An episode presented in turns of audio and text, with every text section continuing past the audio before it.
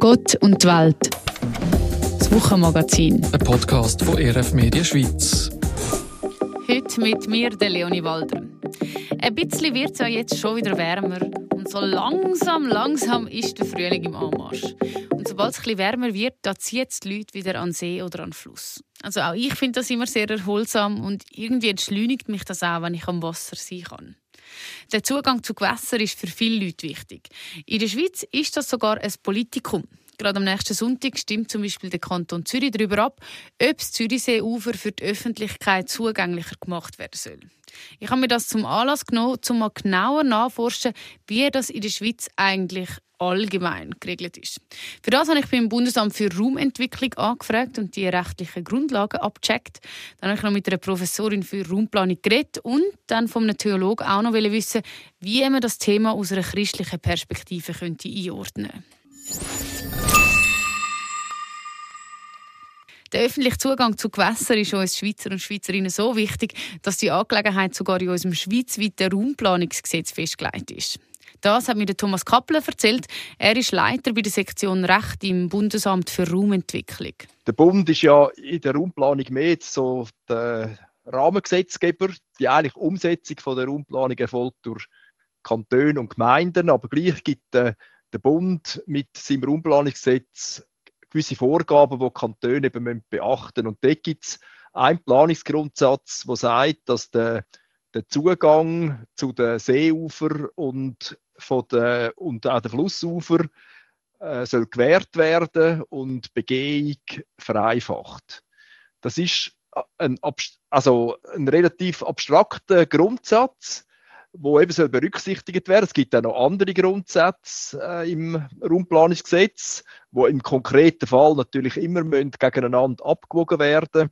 Aber es ist ein wichtiges, anerkanntes öffentliches Interesse, dass die, die Flussufer und Seeufer sollen zugänglich sein Das heißt, es ist vom Bund vorgegeben, dass der Zugang für die Öffentlichkeit bei allen Planungen rund um See und Flüsse muss berücksichtigt werden.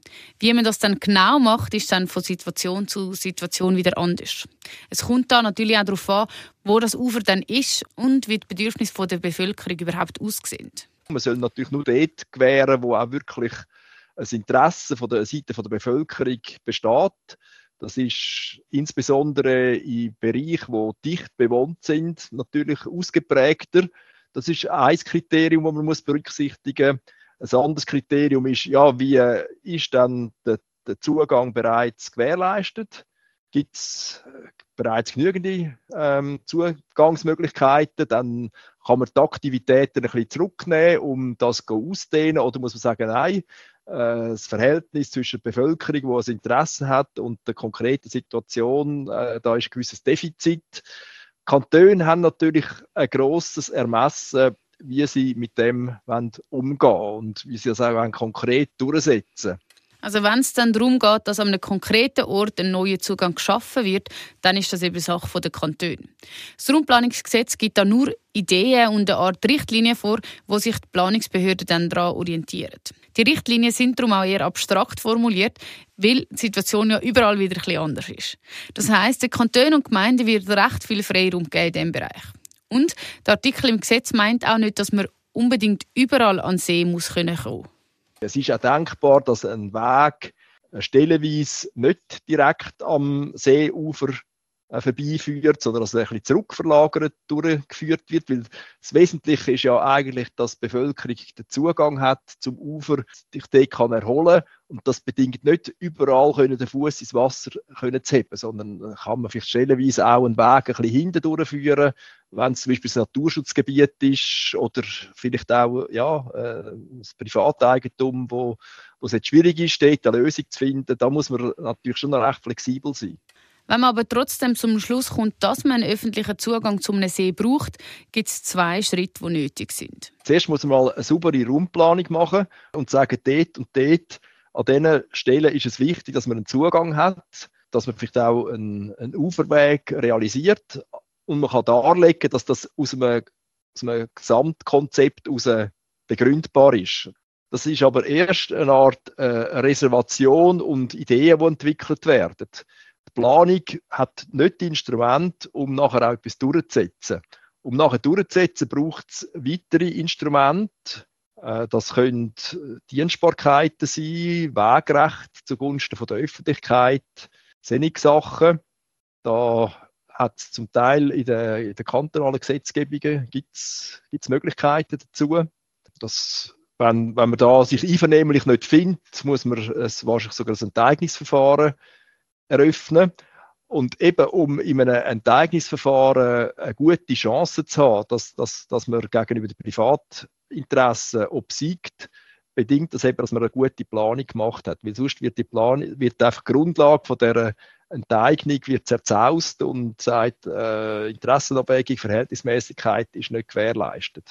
Wenn also zum Beispiel in Zürich jetzt die Uferinitiative angenommen wird, dann gibt es eine neue Grundlage in der Kantonsverfassung, die eben sagt, dass der Kanton für öffentlich zugängliche Seeufer sorgen muss und da auch Geld investieren muss. So viel also zu den gesetzlichen Grundlagen. Ich habe noch mehr darüber wissen, wie man so Seeufer dann überhaupt am besten planerisch gestaltet und all diesen verschiedenen Ansprüchen gerecht wird, die an die Ufergegenden gestellt werden. Ich habe darum auch noch mit Ladina Köppel geredet. Sie ist Landschafts- und Freiraumplanerin und schafft als Professorin an der Fachhochschule Ost in Rapperswil. Und sie sagt, der Zugang zu Seeufer ist also nicht nur in Zürich ein Thema.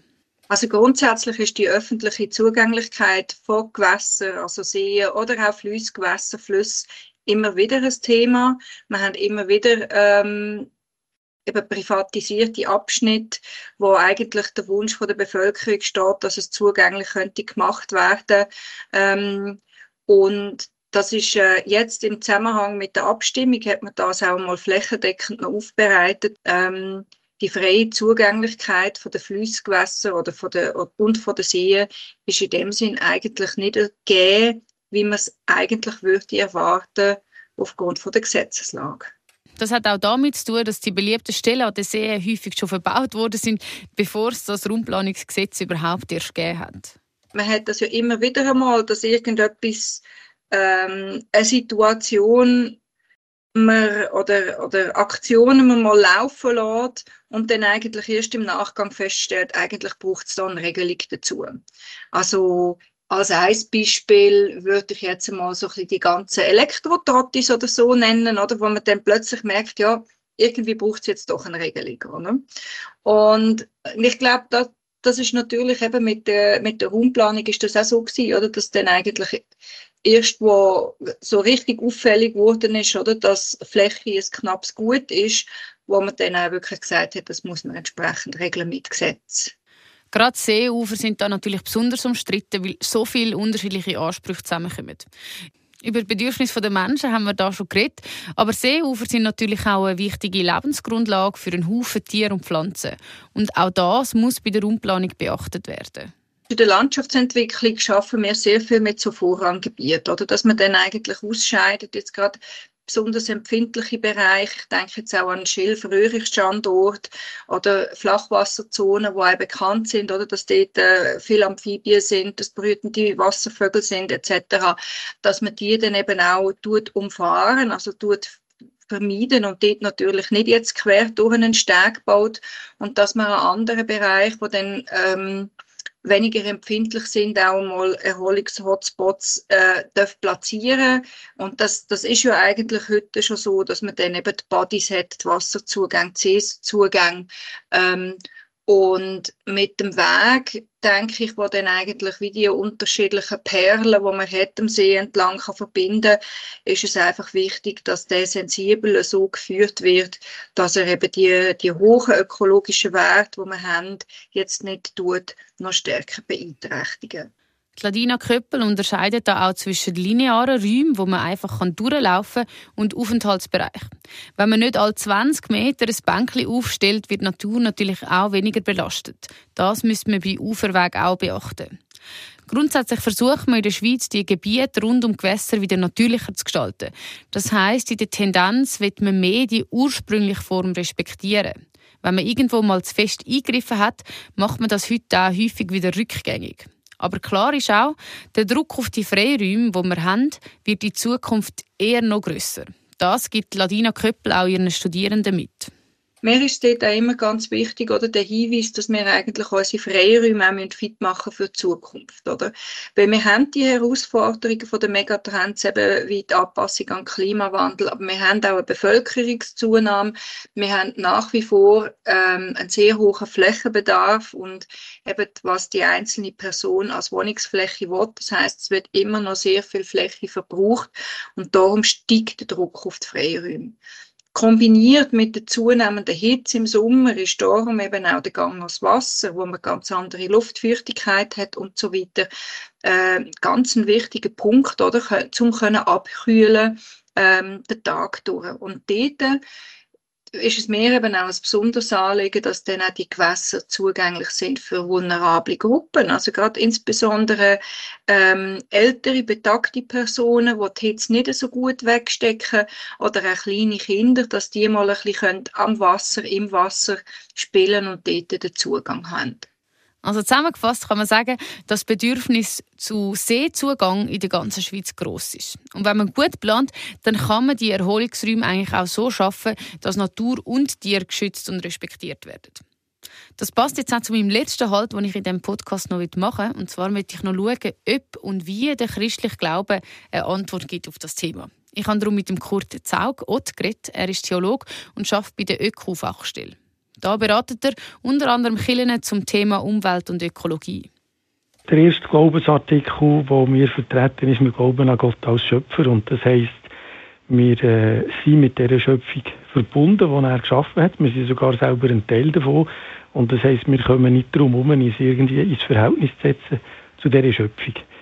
Wo ich denke, in ein Verhältnis setzen heisst auch eine gewisse Ehrfurcht zu haben von dem, was hier geschaffen wurde, von äh, allem, was lebt und wächst, von allem, was ist. Und das heisst auch, das ist nicht einfach alles in unserer Verfügungsgewalt, sondern das gehört zuerst mal jemand anderem als uns. Trotzdem, die Natur ist natürlich ein wichtiger Erholungsraum für den Menschen. Der Kurt Zaug auch gesagt, aber dass der Mensch die Ressourcen auch soll und darf nutzen. Also man darf sich auch daran erfreuen, aber man soll sich da an die Regelungen halten und der Natur ihre Rückzugsgebiete lassen.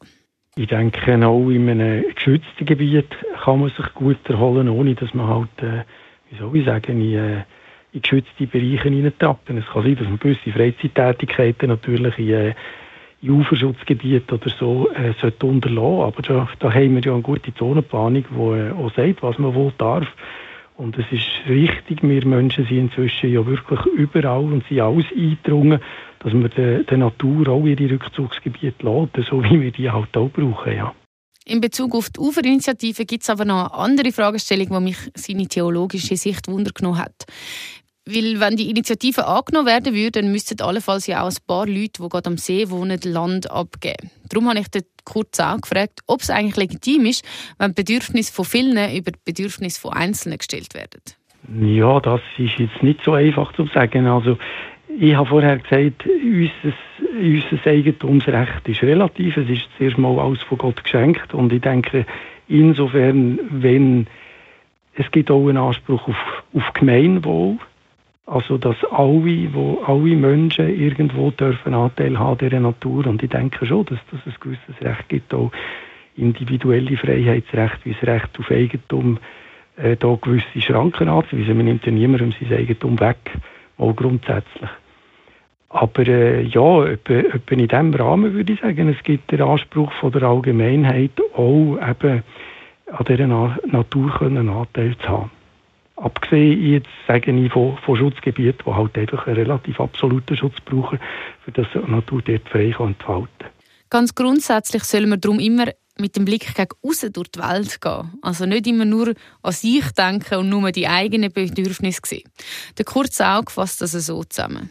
Es heisst gang einfach äh, im Sinn von Albert Schweitzer, oder? Ich bin Leben, das Leben will, innerhalb von Leben, das Leben will. Einfach, dass wir, wenn wir draußen sind, wenn wir in der Natur sind, einfach wahrnehmen, da ist ein anderes Leben, das genauso da ist, wie ich da bin und grundsätzlich den gleichen Anspruch hat auf Leben. Und das heisst einfach, ich ja, bin mit einer Sorgfalt unterwegs und nehme, nehme Rücksicht auf das, was um mich herum ist. Also nicht natürlich auch auf andere Menschen und, und auf Natur, das ist äh, grundsätzlich eine Zurückhaltung. Und im Wissen, ich bin nicht der Einzige, der hier äh, ein Recht hat drauf.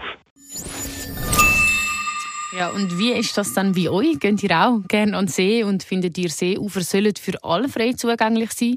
Oder welches Bedürfnis findet ihr ist da am wichtigsten? Schreibt uns eure Gedanken doch auf erf-media.ch-podcast. Wir freuen uns, von euch zu hören. Danke fürs Zuhören. Ich bin Leonie Walder. Hebt euch Sorge und macht's gut. Gott und die Welt. Das Wochenmagazin von ERF Medien Schweiz.